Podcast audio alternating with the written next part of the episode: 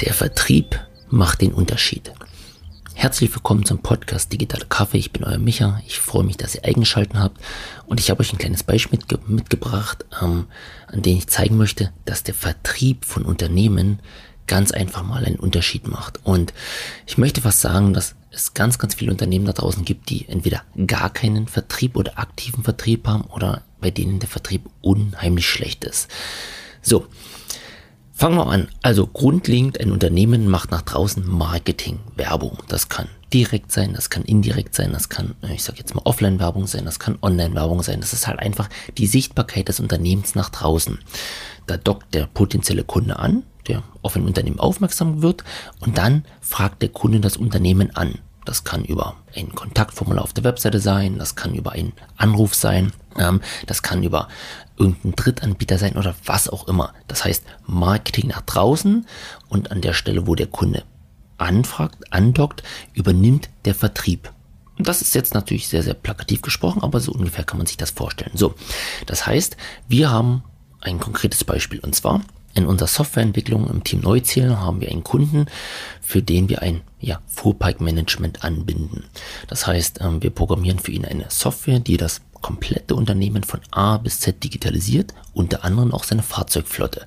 Das heißt, wir wollen in die Fahrzeuge GPS-Sender verbauen, um halt zum einen zu wissen, wo sind die Fahrzeuge unterwegs, das halt mittracken zu können, also wann fahren sie, wo fahren sie, da halt irgendwie eine Routenplanung machen und so weiter und so fort, aber auch in Bezug der Baumaschinen, dass wir genau sehen können, wann sind die Maschinen aktiv, wann ist der, die Maschine im Leerlauf, wann läuft sie, bis hin zur ja, Fahrzeugsicherung. Das heißt, wir können natürlich an dieser Stelle durch die Technologie Anomalien feststellen, also was ist zum Beispiel, wenn sich das Fahrzeug nachts um 12 öffnet? Ja, dann können wir das mitlocken und kurze Zeit später ja, startet und wegfährt. Dann ist es durchaus eine Anomalie, die wir im System natürlich zum Beispiel an den Unternehmer melden können und sagen, boah, hier an der Stelle wird höchstwahrscheinlich gerade dein Auto geklaut. Aber das dahingestellt, das heißt, wir brauchen einen Anbieter, auf dessen Technologie wir bauen können, im Bereich ja, der GPS-Technik, welche wir in den Fahrzeugen verbauen können. Also zum einen normale Fahrzeuge, Sprinter, aber auch bis hin zu Bagger und so weiter.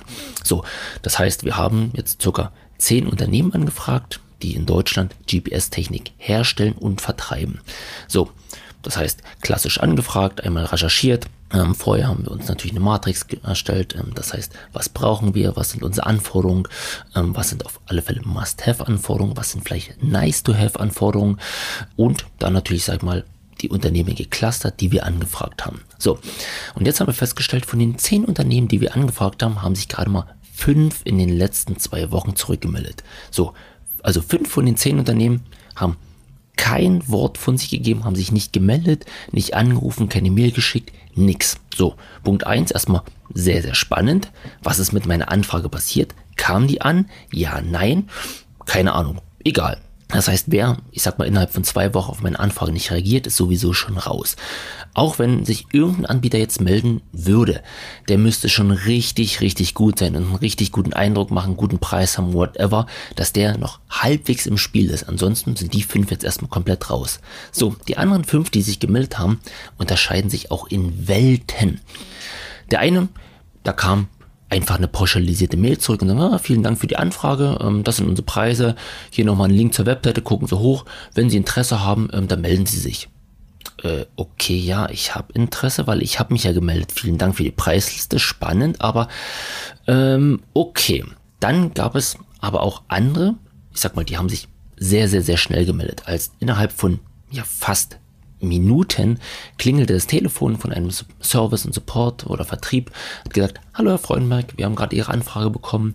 Ähm, erzählen Sie mal, wer sind Sie, was machen Sie, ähm, was sind Ihre Anforderungen, was ist Ihnen wichtig? Und die haben dann halt meine Anfrage einfach nochmal qualifiziert und aufgenommen, haben gesagt, ah, sehr spannend, würde ich mal intern weiterleiten, dafür ist der Herr Müller zuständig. So, und dann hat es keine zehn Minuten gedauert, da hat sich der Müller gemeldet, ist mit mir die Dinge nochmal durchgegangen, hat gesagt, okay, passt perfekt, können wir alles abdecken, ich würde Ihnen ein passgenaues Angebot mal lang spielen. Und dann hatte ich das sehr, sehr schnell im Postkasten. Das heißt, an dieser Stelle haben sich schon verschiedenste Anbieter sehr, sehr, sehr positiv ins Licht gerückt. Ja, so.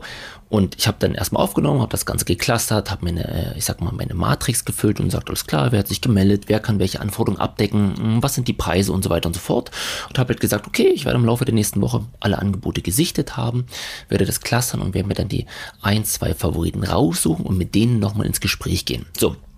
Und dann merkt man schon, wo sitzt ein aktiver Vertrieb dahinter. Und an dieser Stelle ähm, bekomme ich sehr, sehr regelmäßig jetzt einen Anruf, wo sich zum Beispiel der Herr Müller meldet und sagt, Herr Freundberg, wir haben letzte Woche telefoniert.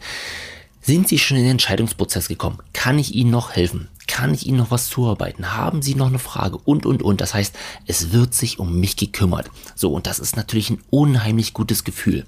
So, mal angenommen, ich habe jetzt irgendwie drei vergleichbare Angebote, wo ich sage, okay, die können meine Anforderungen umsetzen, die sind im preislichen Rahmen und so weiter und so fort.